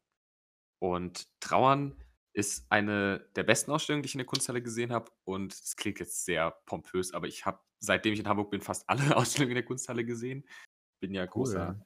Freund, äh, unter anderem auch M Mitglied im Freundeskreis, was ich auch Leuten empfehlen kann, die Bock haben auf die Kunsthalle. Da kann man sich für irgendwie, weiß gar nicht, 'n Zwanni im Jahr oder so als Studi und dann kann man halt so oft man in die in die Kunsthalle gehen, wie man will. Das entledigt bisschen dieses deutsche System von Museen und Ausstellungen als Dienstleistung zu betrachten, das ich manchmal etwas schwierig finde, weil, hm, das war jetzt aber keine 12 € wert. Wenn man dem, äh, Pro Prozess entgehen will, kann kann ich empfehlen, sich so 'ne Dauerkarte zu holen. Ähm, genau. Auf jeden Fall die Ausstellung Trauern. Ähm, die Kuratorin, äh, Brigitte Kölle hat da eine wirklich beeindruckende und vor allem unglaublich bewegende Ausstellung, ähm, in diese Räume gebracht. Das ist größtenteils internationale Gegenwartskunst. Ich glaube, so rund 30 internationale Künstler und Künstlerinnen aus irgendwie 10, 15 Ländern, ähm, die sich eben mit dem Überthema ich glaube, der der Untertitel ist lass mich eben nachgucken, ich hatte es irgendwo aufgeschrieben, „Trauern von Verlust und Veränderung“, genau. Und es beschäftigt sich halt natürlich irgendwie mit dem privaten oder persönlichen Art von Trauer, also mit Trennung und Tod, aber auch irgendwie dem Verlust von Idealen, dem Verlust von Heimat, auch dem politischen Potenzial von Trauer, ähm, wie das in den Kontext einer modernen Gesellschaft einzuordnen ist und welche Rolle das irgendwie in einem gesellschaftlichen Selbstverständnis spielt. Und es ist eine sehr multimediale Ausstellung. Also, es gibt Fotografien, es gibt bildende Kunst, Skulpturen, Installationen, vor allem aber auch sehr beeindruckende Video und, äh, Soundinstallationen. Ich hätte würde einfach mal kurz auch so 'n bisschen mir selber gegenüber noch mal über 1, 2 Kunstwerke sprechen, die da zu sehen sind. Ja, gerne. Ähm, oder vor allem nicht nur zu sehen sind, das ist ja das Tolle an der Ausstellung. Sonst empfehle ich auch für alle, die es jetzt zeitlich nicht mehr hinkriegen vielleicht schreibe ich auch in die Beschreibung noch irgendwelche Infos. Gibt sicherlich 'n Katalog, hätte ich würde ich jetzt mal hoffen, weil dann würde ich ihn mir auch holen. Sonst gibt es aber auch noch 'n paar multimediale Angebote. Definitiv aber vor allem das Booklet, äh, kann man sich auf der Webseite der Kunsthalle, ähm, im Internet als PDF aufrufen und da sind dann alle Kunstwerke mit Kurzbeschreibungen und vor allem den Namen des Künstlers oder der Künstlerin sowie Titel der der der Arbeit, ähm, aufgeführt. Und dadurch könnte man sich, wenn einen jetzt bestimmte Sachen ansprechen oder man vor allem die Sachen nachlesen will, auf die ich jetzt äh, äh, zu sprechen komme, noch mal noch mal angucken, im Zweifel über Google oder vielleicht in anderen ähm, ähm, Kunsthäusern. Sehr also, ich hatte tatsächlich an mehreren Stellen Tränen in den Augen in dieser Ausstellung, auf unterschiedliche Arten. Und dadurch hat man durch diese unterschiedlichen Werke, die ich jetzt rausgesucht habe, gemerkt, wie unterschiedlich auch Trauer, Mitgefühl, Empathie oder auch Bewegung, emotionale Bewegungen aussehen kann. Das eine Kunstwerk heißt I'm Too Sad to Tell You und ist von dem niederländischen Künstler Bastian Adder, der sich, ich weiß nicht mehr genau wie lang, aber auch eine, eine, eine Videoinstallation sich beim Weinen filmt und weint vor der Kamera erst sehr ruhig und für sich und am Ende ist so ein kindliches Schluchzen und es auch da wieder so ein bisschen wie eine Sinfonie eigentlich. Am Anfang sind so leichte Töne der Trauer, die übernommen werden und auch wieder aufgegriffen werden und am Ende ist es so ein Crescendo an an Gefühlssturm, das unglaublich ergreifend ist, diesen äh, Menschen da zu sehen, auch da wieder auch Fragen der äh, Geschlechterrollen und der Männlichkeit aufwirft. Ähm, Gerade da das Werk in den Anfang der 70er entstanden ist. Und er am Ende, wenn man es runterbricht, sich vor der Kamera sitzt und weint, dadurch schon irgendwie ein, ein, eine Art Zeichen setzt oder eine Aussage trifft. Aber deutlich interessanter fand ich dann die menschliche Interaktion, die man als zuschauende Person mit, auf einer empathischen Art mit diesem Akt des Weinens irgendwie verbindet. Das war sehr beeindruckend. Ähm, leider in so einem Zwischenraum zwischen zwei größeren Ausstellungen und viele der, also es war zum Glück sehr leer, als ich da war, aber einige Leute sind einfach durchgegangen, weil es auch länger geht. Ich empfehle es aber wirklich da mal stehen zu bleiben oder versuchen zumindest sogar den Anfang bis Ende mitzubekommen, weil es wie gesagt auf eine Art Aufbau hat, die ja Trauer auch, auch irgendwie haben kann. Ähm, das andere ist von Suzanne Phillips. Das heißt Lowlands und ist, muss man, ich habe mir Notizen gemacht, damit ich das alles, auch die Daten so zusammenkriege. Kurz nachgucken. Suzanne Phillips, genau, ähm, Lowlands von 2008. Das ist in einem der, für die Leute, also die, die gesamte Ausstellung ist in der Galerie der Gegenwart. Das ist ähm, das quasi das zweite Haus der Kunsthalle gegenüber der, der alten Halle, äh, die man vielleicht von außen kennt, ist ja noch so ein Block, in dem eben die Gegenwartskunst, auch die Dauerausstellungen zu sehen sind. Und für die Leute, die schon mal da waren, werden sich an den Raum vielleicht sogar erinnern. Es gibt nämlich einen sehr prominenten Raum äh, in diesem Stockwerk, der eben einen wunderschönen Blick über die Binnenalster und die Hamburger äh, Skyline hat. Skyline. Und in Lowlands singt die Künstlerin drei unterschiedliche Versionen eines schottischen, einer schottischen Ballade aus dem 16. Jahrhundert. Ähm, das ist, glaube ich, ein Seefahrerlied. Und das wird durch unterschiedliche äh, Lautsprecher in diesen Raum projiziert.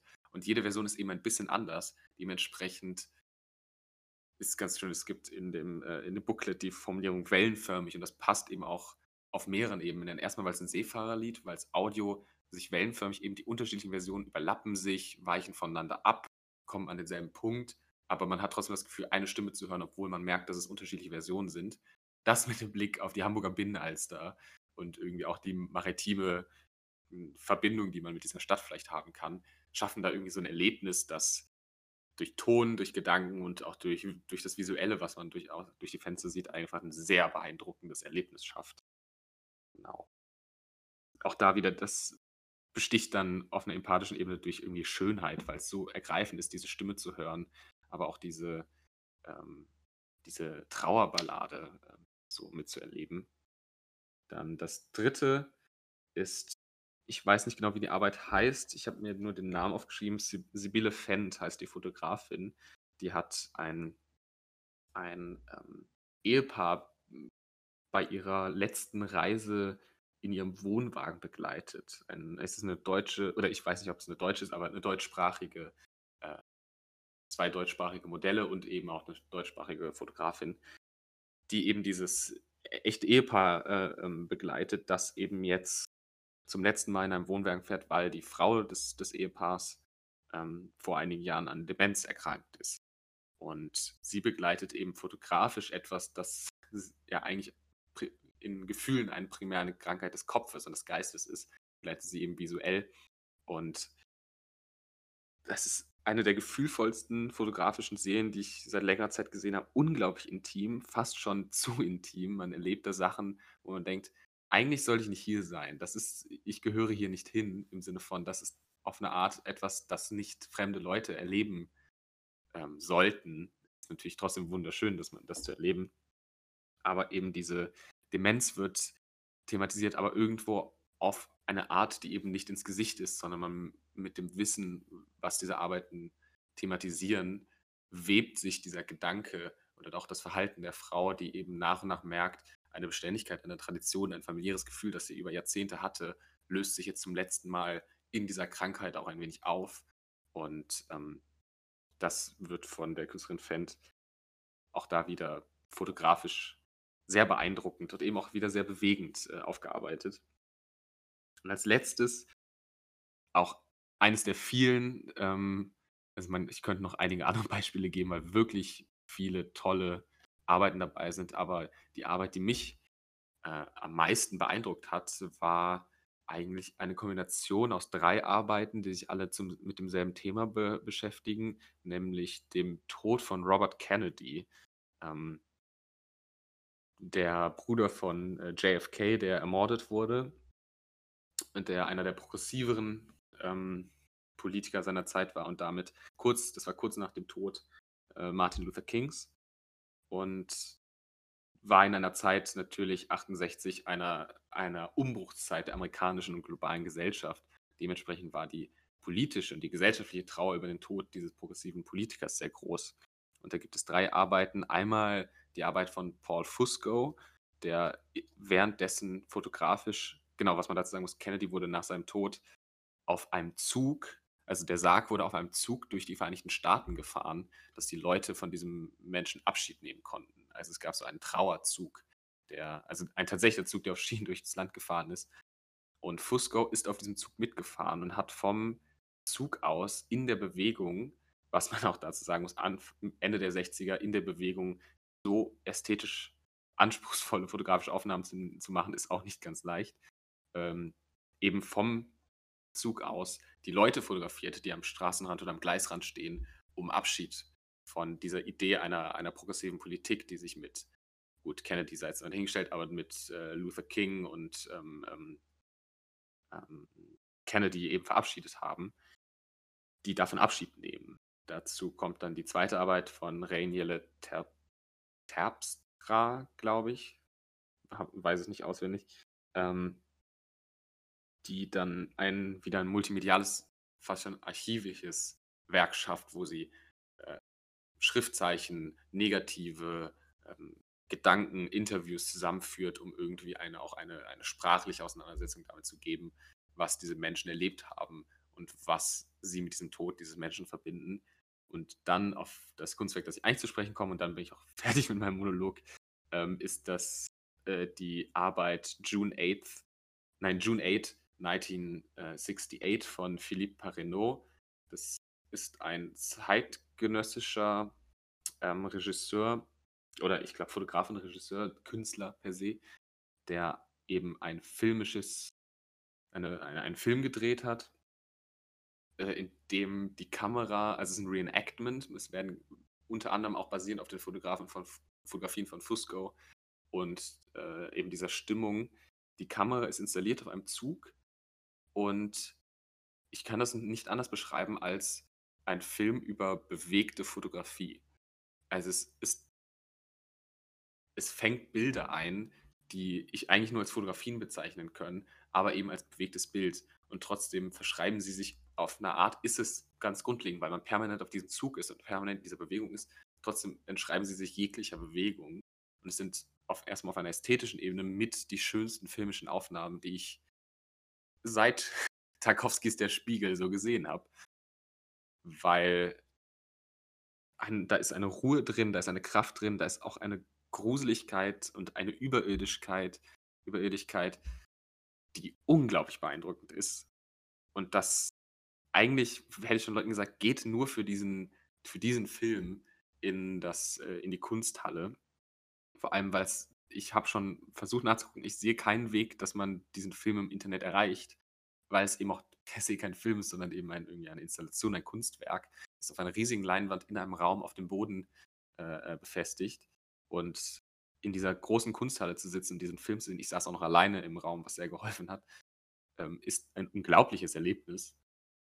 Äh, und wie gesagt, allein dafür würde ich den Leuten empfehlen, diesen, äh, in, die, in diese Ausstellung zu sehen, was der Ausstellung echt nicht genug, nicht ge genug Gebühr zahlt, weil da so viele beeindruckende Künstlerinnen und Künstler Werke vollbracht haben, die so gut zusammenpassen.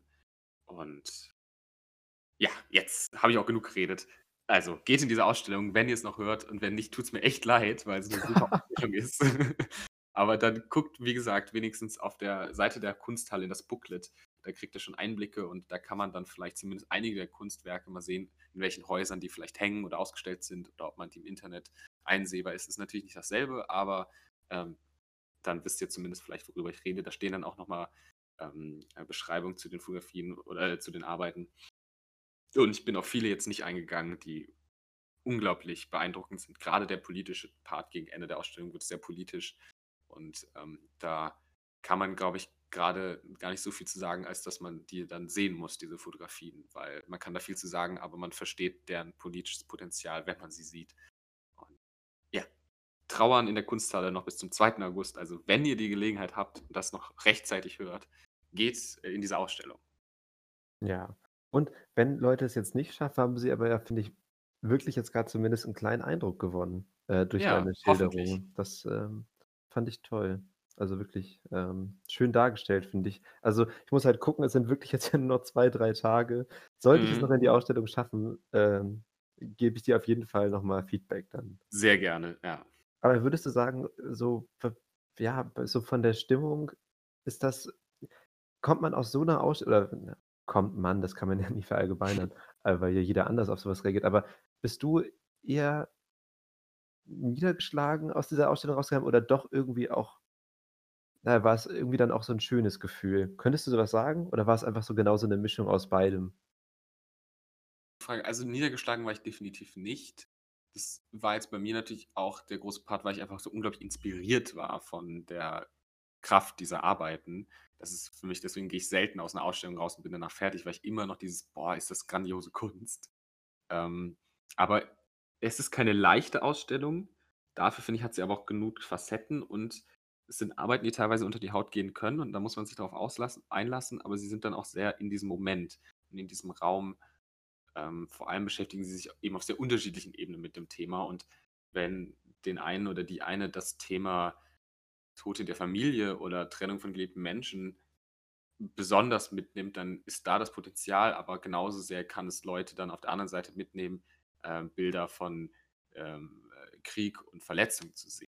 Aber es ist jetzt nicht eine Ausstellung, wo ich sagen würde, danach ist man komplett fertig und das ist anstrengend, sondern es hat Mhm. immer auch eine einfach so eine unglaubliche Menschlichkeit, dass man sich eigentlich gar nicht verschließen kann als auf eine warme Art von diesem Mitgefühl, vielleicht auch von sich selber. Ich war danach so mir ging's danach vergleichsweise gut, weil ich auch so 'n bisschen positiv, ähm, beleuchtet war von meiner eigenen Empathie, so zu merken, was Kunst für Empathie auslösen kann oder was Kunst für Mitgefühl auslösen kann und wie man dann selber, wenn man tatsächlich vielleicht, ähm, Erlebnisse der Trauer in der letzten Zeit hat oder allgemein hat in den letzten Jahren, in den letzten Monaten, Tagen oder Wochen, dann kann, finde ich, so war's zumindest für mich, Kunst auch ein Weg sein, um einem da zu helfen. Also, grade wenn man vielleicht sagt: „Ich habe viel getrauert in letzter Zeit“, wäre das ist das jetzt nicht eine Ausstellung, wo man dann danach: „Äh, jetzt bin ich wieder am selben Punkt“, sondern ich habe das Gefühl, man kann da Fortschritte oder man kann damit arbeiten oder erleben, äh, Trauer eben anfühlt. Ja, interessant. Ja. Ich Also, würde vielleicht würdest du ja? gerne hingehen? Ne, i i auch, aber vor allem würde ich gern noch kurz mit dir über Robert Kennedy reden, Ja. ähm, weil ich wollte dich fragen, kennst du die Rede, die Robert Kennedy gehalten hat, nachdem Martin Luther King erschossen wurde? Ne. Ich bin tatsächlich äh, ich kenne von Robert Kennedy war mir vorher 'n Begriff und ich kannte die groben Züge, äh, dieser geschichtlichen Phase, aber habe mich nie viel mit mit Bobby Kennedy auseinandergesetzt, wenn dann halt mit JFK, weil das dann irgendwie der welthistorisch größere Punkt ist, wenn man das jetzt überhaupt so sagen will. Ja. Aber ist bei mir dann unter JFK und Martin Luther King immer 'n bisschen untergegangen als irgendwie 3 Ja. wichtige Personen dieser Zeit. Ist wahrscheinlich bei den meisten so. Ne, Ähm, ja. aber ich muss sagen, wirklich finde ich in vielerlei Hinsicht einfach 'n sehr faszinierender Politiker. Also, hat ja so sehr stark, ähm, so als als einer der Ersten sich so richtig im Kampf gegen die Mafia ja auch engagiert. Er war dann ja auch, bin ich der Meinung, Stimmt, ja. Innenminister, äh, ist das angegangen, hat sich sehr stark für die Bürgerrechtsbewegung eingesetzt, äh, für Gleichheit also, elementare Gleichheiten, äh, sage ich mal, in der Gesellschaft und, äh, nicht zu vergessen, auch einer der wirklich wichtigen Leute, was die Deeskalation der Kubakrise, äh, Ah ja. angeht. Also, Mhm. ähm, ja, vor allem sehr spannend und was ich aber sagen wollte, ist diese Rede, die er ähm, also, man muss sich vorstellen, genau, er hatte eigentlich irgend 'n politischen Wahlkampfauftritt und dann wurde Martin Luther King an dem Tag erschossen. Bin der Meinung, es war in Minneapolis, ich weiß es aber nicht ganz also, wo wo Robert Kennedy dann war. Und auf jeden Mhm. Fall ist es so, es, äh, gab damals in den USA in vielen Städten in der Nacht auch, äh, Unruhen und da glaube ich, hat sich, glaube ich, viel viel Wut entladen. Und, ähm, Robert Kennedy hält dann diese Rede auch vor einer, ähm, afroamerikanischen Community.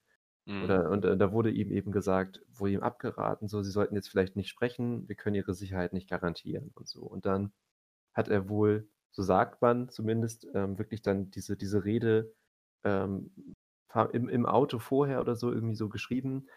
Und ich kann nur empfehlen, sich das mal anzugucken, weil ich habe es selten, dass mich politische Reden richtig emotional berühren, weil ich finde, vieles ist ja dann doch na ja, man möchte irgendwie, ne, seine eigene Ideologie verteidigen oder man hetzt auch ganz viel gegen politische Gegner oder so und ja, und Gegnerinnen. Also, ich finde deswegen finde ich da meistens selten so 'n emotionalen Zugang zu. Aber diese Rede, die er da gehalten hat, ist für mich wirklich eine der der emotionalsten, tollsten Reden, die ich jemals gesehen habe. Und ich habe sie mir eben auch jetzt noch mal grade im Zuge der ganzen Entwicklung in den USA noch mal wieder angeguckt. Und das eben das Besondere ist dann eben auch, dass diese Rede äh, nachdem diese Rede gehalten wurde, es gab eben in Minneapolis dann auch keine Unruhen in dieser Nacht. Mhm. Und damit unterscheidet sie sich eben sehr stark von den meisten anderen Großstädten der USA an diesem Tag, dass da die Lage quasi friedlich geblieben ist.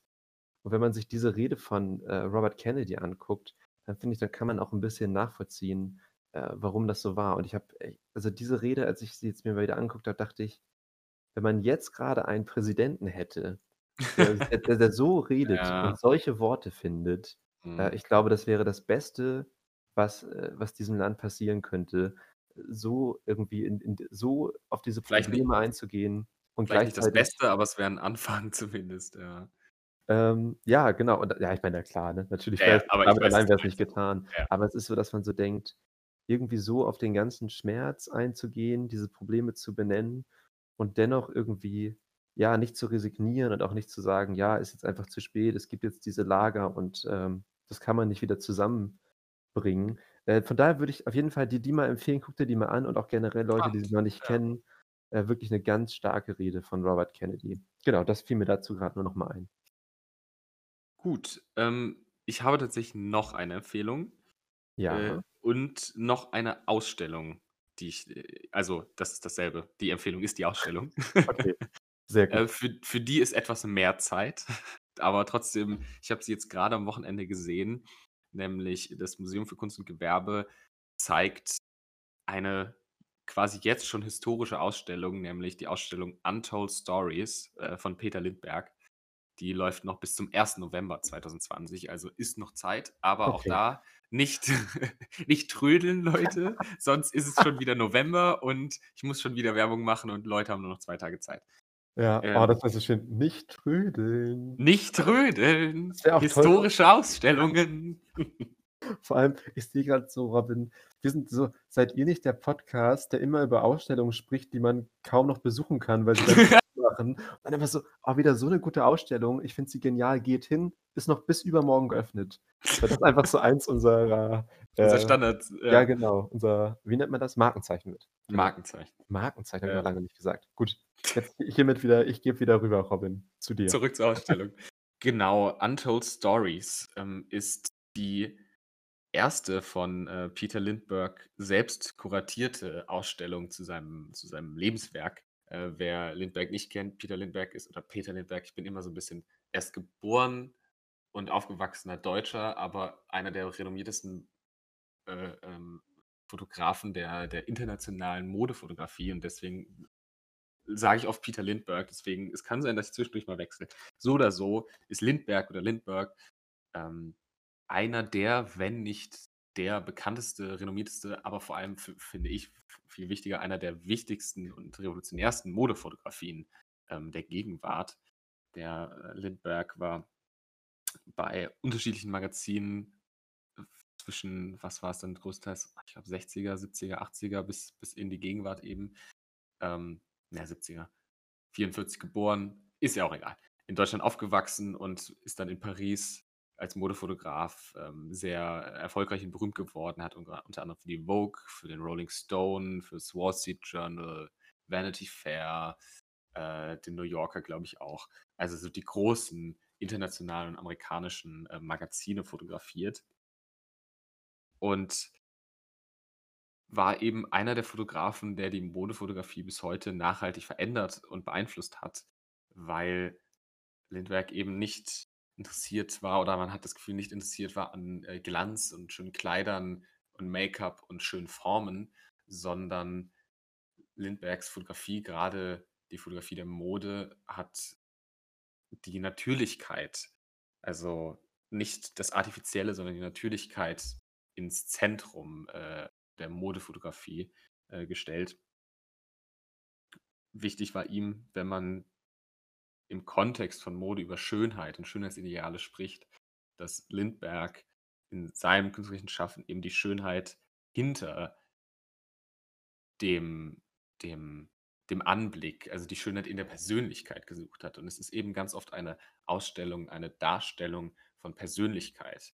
Und dadurch auch, auch da wieder auf eine Art dafür, dass Modefotografie ja etwas auf Zeitungscovern und Zweifel auf äh, äh Werbereklam ist, eine unglaublich intime Art der, der, der Fotografie.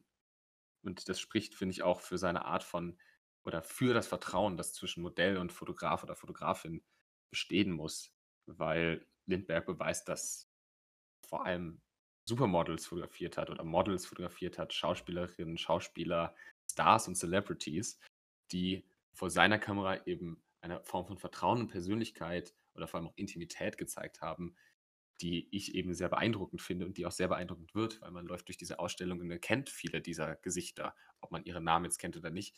Oft auch, also auch von was, Nicole Kidman, Helen Mirren, äh, Mila Jovovich, Naomi Campbell, große oder auch Mick Jagger ist auch dabei, auch ein tolles Foto.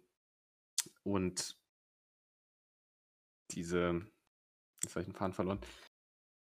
Genau, diese, diese Personen, die man eigentlich, die eigentlich einem künstlerischen Ideal oder einem Schönheitsideal entsprechen, da so auf diese Art darzustellen, wie sie ihm dargestellt werden sollen. Und damit hat Lindbergh, der tendenziell typisch für die Modefotografie, eben, eben der Natur der modernen Modefotografie eben viel größtenteils Frauen abgelichtet und in seinen Arbeiten immer wieder, gerade auch in seinen freieren Arbeiten, immer wieder dieses Thema von Weiblichkeit und dem Frauenbild äh, aufgeworfen, dass gerade ein Gefühl transportiert werden kann durch Mode von, das ist die Frau, so hat sie auszusehen und zu sein.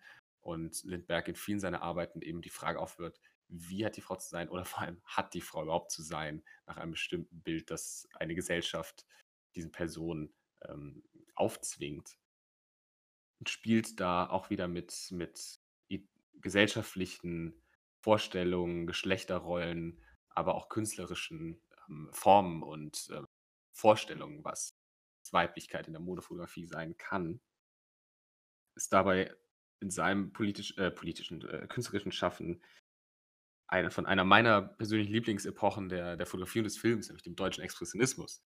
Wie man da auch wieder sieht, bleibenden Einfluss auf, auf die moderne bildende oder die moderne bewegte und bild, bildendere Kunst.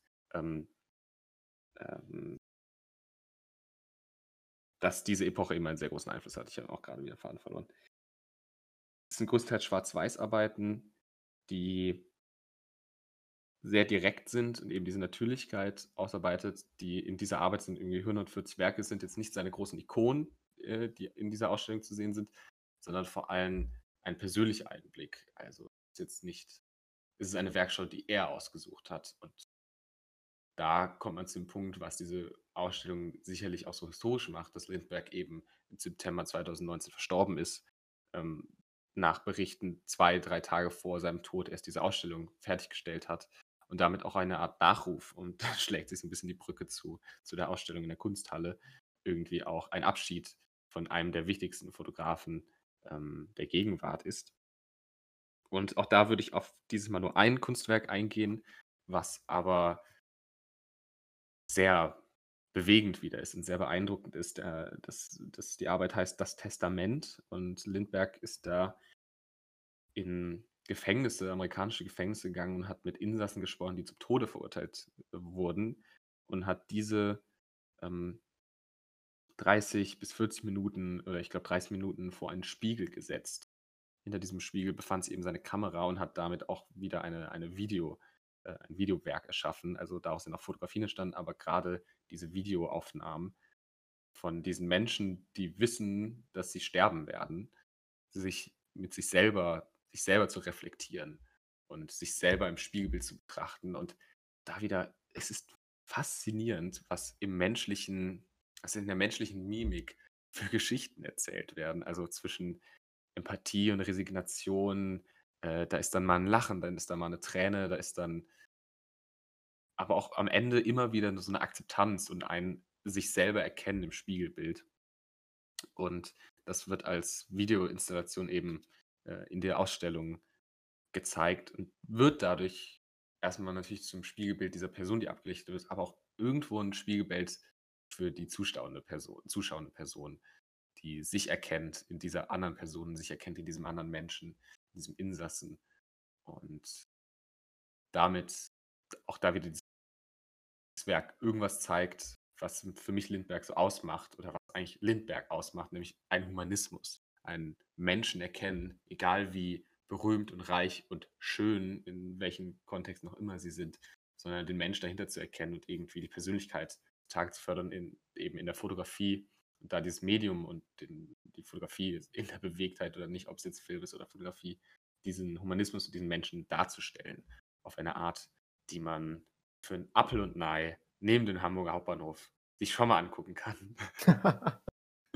Weil es wirklich, wie Oh. gesagt, einer der größten Fotografen äh, der Fotografiegeschichte oder der Kunstgeschichte ist, der jetzt seine, seine selbst erste und letzte selbst kuratierte Ausstellung zeigt.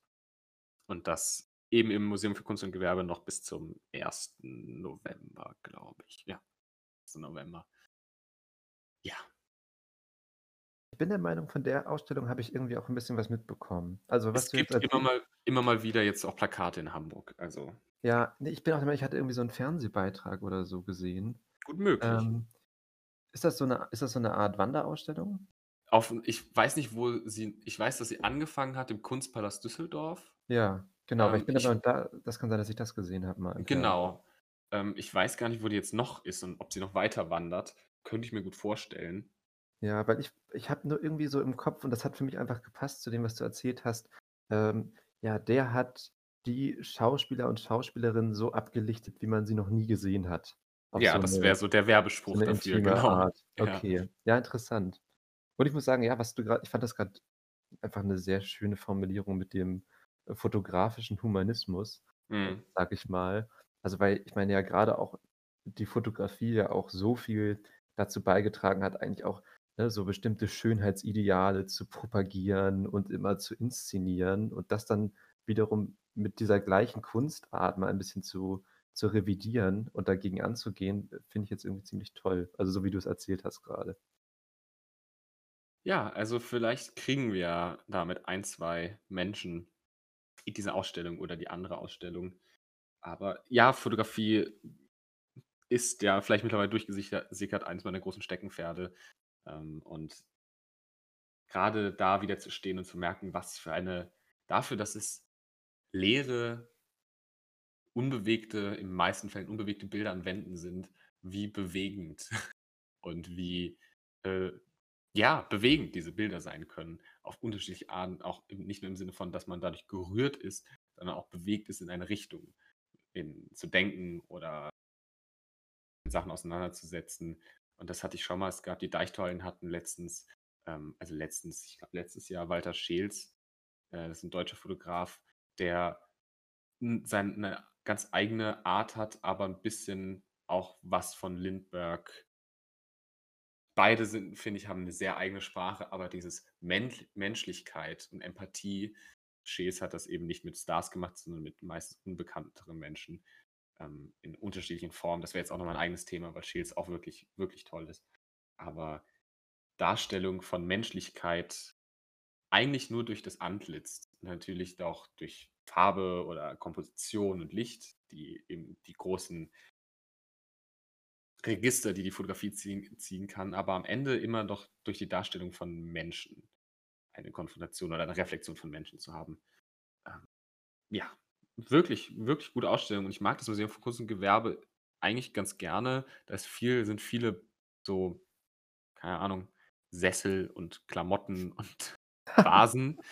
Aber sie haben irgendwie immer wieder richtig gute Ausstellungen darum. Gerade ist auch noch eine Ausstellung zu Das Plakat. Die ein bisschen, bisschen viel. Also man hat irgendwie Räume über Räume von Plakaten, aber kriegt dann so ein bisschen mit, wie sich irgendwie auch das, die Werbung geändert hat von den Anfängen irgendwie in den 18, nee, so kurz nach der Französischen Revolution bis heute, wie Design irgendwie auch aussieht. Also wer sich für eben auch Designgeschichte interessiert, findet da irgendwie seinen Anklang, aber vor allem jetzt gerade die Empfehlung von Untold Stories. Wirklich gut. Ich finde es gerade schön mit den vielen Sesseln. Ich finde, das wirkt so, das ist dann so die Zielgruppe. So Homer Simpson bringt man in ein Museum. Also, ja, aber es gibt auch sehr viele Sessel da. Aber die Sessel sind größtenteils ausgestellt. Also Ah, müsste okay. man, ja, es Okay, geht, das, ich, so okay, um. gut, guter, guter, guter Input. Weil ich war gerade so, ja, und es gibt auch immer so schöne Sitzmöglichkeiten, viele Sessel. Viele dann stelle Sessel. dann stell ich mir so vor, wie Leute so fragen, so, ist das das Museum mit den vielen Sesseln? Ja. Wie, viel, wie, viel, wie viele Sessel haben Sie in Ihrer Ausstellung? Ähm, ja, Robin, ich finde also richtig cool, dass du hier auch mal so richtig Ausstellungstipps mitgebracht hast. Das So, wird, glaube ich, auch in Zukunft nicht weniger werden. Ausstellungen wechseln halt nicht so häufig. Ähm, aber wir haben in Hamburg ja auch ein unglaublich tolles Angebot und auch gerade die Kleingalerien, die dann manchmal immer ein bisschen kurz kommen. Ähm, aber das wird in Zukunft wahrscheinlich immer wieder kommen, Robins kleine Ausstellungsrunde, ähm, weil wir einfach, wie gesagt, ein tolles Angebot haben. Ich weiß gar nicht, was Bucerus gerade macht. Die hat nämlich zum Beispiel eine David Hockney-Ausstellung, aber das sprengt jetzt auch den Rahmen. Ich weiß nicht, ob die noch läuft. Ich glaube, die läuft auch noch. Aber ja. ähm, es gibt viel guten, gutes Zeug und das ist auch vielleicht eine Möglichkeit, weil Theater und Konzerte und Party ist in Corona-Zeiten das schwierig, aber in Museen kann man mit Maske oder manchmal auch ohne Maske auf Abstand sich irgendwie ja, kulturell betätigen. Toll. Toll. Ach, Robin. Ich muss sagen, das war, ähm, ja, es war wieder so eine Folge, wo wir viele Empfehlungen rausgehauen Ja, haben, auf ne? jeden Fall. Aber ich habe noch mal zu den auch wieder was zum Thema, wo soll der Podcast hin? Ich, äh, es wäre toll, wenn irgendwann mal jemand uns äh, 'ne Mail schreibt und da steht drin: „Ich bin nach Hamburg gezogen, weil weil Robin so gute Werbung für die Museen gemacht hat.“ Also, das das das wäre stark. Und, äh, dann auch so irgendwie so, ja, aus Wien oder Paris. Ja, genau, aus Florenz. Kann ich nicht mehr sehen. Paris war mir zu dröge. Komm nach Hamburg. So, das waren immer die gleichen das waren immer die gleichen Sachen irgendwie. Und als ich dann das in Hamburg mitbekommen habe, habe ich so gesagt: „Ne, jetzt war ich auch genug in Paris. So, jetzt jetzt jetzt folge ich mal der Empfehlung von Robin Von und Robin ziehe und ziehe einfach Thomas. mal nach Hamburg.“ Und so: Oh. „Nein, so war so war das nicht gemeint. Das sind nur gute Museen.“ Dann so: „Ne, ne, ich habe das schon so verstanden.“ Ja, Also, es wäre schon mal ein. Anfang, wenn wenn vielleicht Leute sagen würden, sie sind wegen unserer Empfehlung in 'ne Ausstellung gegangen oder haben sich 'n Film angeguckt. Vielleicht wäre das das erste Ziel Das wäre auch schon was, ja. Ortswechsel, vielleicht dann so ab Folge 25 oder so. Ja, Mhm. das stimmt. Robin, ähm, ich habe auch noch ein paar Empfehlungen, aber ich werde sie einfach wieder in die nächste Folge mitnehmen. Ja, ich es glaube, es ist vielleicht einfacher. es Wir waren sind jetzt auch schon Empfehlungen eben, und wir nähern uns auch gleich dem Ende der Folge und ich glaube, es war jetzt genug Tipps, die wir heute vermittelt haben. Aber gut, Ja. habe ich habe ich auf jeden Fall für nächste für die nächste Folge. Und ich würde jetzt gerne, ne, um noch mal vielleicht jetzt auch den Rahmen zu schließen, äh, Mhm. einfach so als als letzte vielleicht letzte Frage für heute. Wie war es denn mal so jetzt einen Podcast aufzunehmen, um umringt von, äh, Umzugskartons? Hat das Ich atmosphärisch was mit dir gemacht? Ich hoffe mal, es hat zumindest der Akustik geholfen, weil die vielleicht ein bisschen, bisschen Hall geschluckt haben. Ähm, irgendwie ist ganz nett, das, mein, das Mikrofon steht auf, auf einem ausgeleerten Regal, der Laptop steht auf meinem Nachttisch und ich sitze auf einem ähm, Umzugskarton. Also ist atmosphärisch. Aber es heißt ja dann auch, nächste Woche geht es schon rum, äh, rüber und dann die nächste Folge schon aus der neuen Wohnung und dann werde ich davon mal berichten. Und Fahren, Robin. es ist jetzt die letzte Folge äh, in Altona für mich. Also es gibt jetzt, das ist diese ne, Umzugsphase. Es gibt ganz viele Sachen, macht man in Anführungszeichen zum letzten Mal, was jetzt nicht so, als würde ich aus Hamburg wegziehen. Ich wohne halt nur nicht mehr in Altona, was schon nochmal ein Unterschied ist. Mhm. Aber es gibt schon so einige Wege, die man jetzt auch zum letzten Mal geht oder so merkt, die gehe ich jetzt vielleicht noch zwei, drei Mal und dann so bald nicht mehr. Weil Oh, das ist ja. schon so der, der Edeka, zu dem ich immer gegangen bin, oder beim Kiosk oder der Weg. Also zum Beispiel die Bushaltestelle Gerichtstraße ist die äh, Bushaltestelle, die bei meinem Haus am nächsten ist. Und äh, die ist so ein bisschen so eine Haltestelle, die eigentlich nicht viel bringt. Im Sinne von, die ist so zwischen Max-Brauer-Allee und Weil sie, halt, und weil sie auch noch so dicht an Altona dran ist. Weil sie dir so dicht an das? ist, habe das Ja. Gefühl, dass die Voll. meisten Leute, die jetzt einfach nur Bus fahren, immer an Gerichtsstraße vorbeifahren und sich immer fragen, was bringt das eigentlich? Und ich sage, ich steige da seit zwei Jahren gefühlt jeden Tag aus, weil es meine Haltestelle ist. Aber die werde ich dann wahrscheinlich nie wieder benutzen, weil so bald komme ich hier dann nicht mehr hin. Ja, für Und Leute das wie dich wurde, das, wurde die gebaut damals. Ich glaube auch. Äh. Aber es wäre auch toll, wenn du das einfach so nostalgisch manchmal immer mal wieder machen würdest. So, oh, Und dann ich, ich fahre einfach zur Gerichtsstraße. So. Dann steige ich da aus und gehe geh zu meiner alten Wohnung und klopf und alle sagen so, "Was- Robin, was willst du? Das ist jetzt das dritte Oh. Mal diese Woche. es Das- reicht jetzt. Das wäre Hammer. So, ja, ich kenne das ja auch ab und an hat man einfach mal Bock im alten Viertel zu sein, in der alten Wohnung, so dreimal die Woche. Bitte was? Bitte was? Aber ich freue mich sehr auf Bockfelde. Wir haben einen Garten, wir haben Platz um Rebel Radio. Oh Gott, es sind schon zwei. Was? Oh, um Rotwein noch- und Tequila Das wird aufzunehmen. noch ein bisschen dauern. Aber du kriegst gut hin, ne? Ja. Irgendwie, ich finde so ein bisschen. was du für, eher für den Namen, guck mal, ich habe schneller übernommen. Ja, das Ja.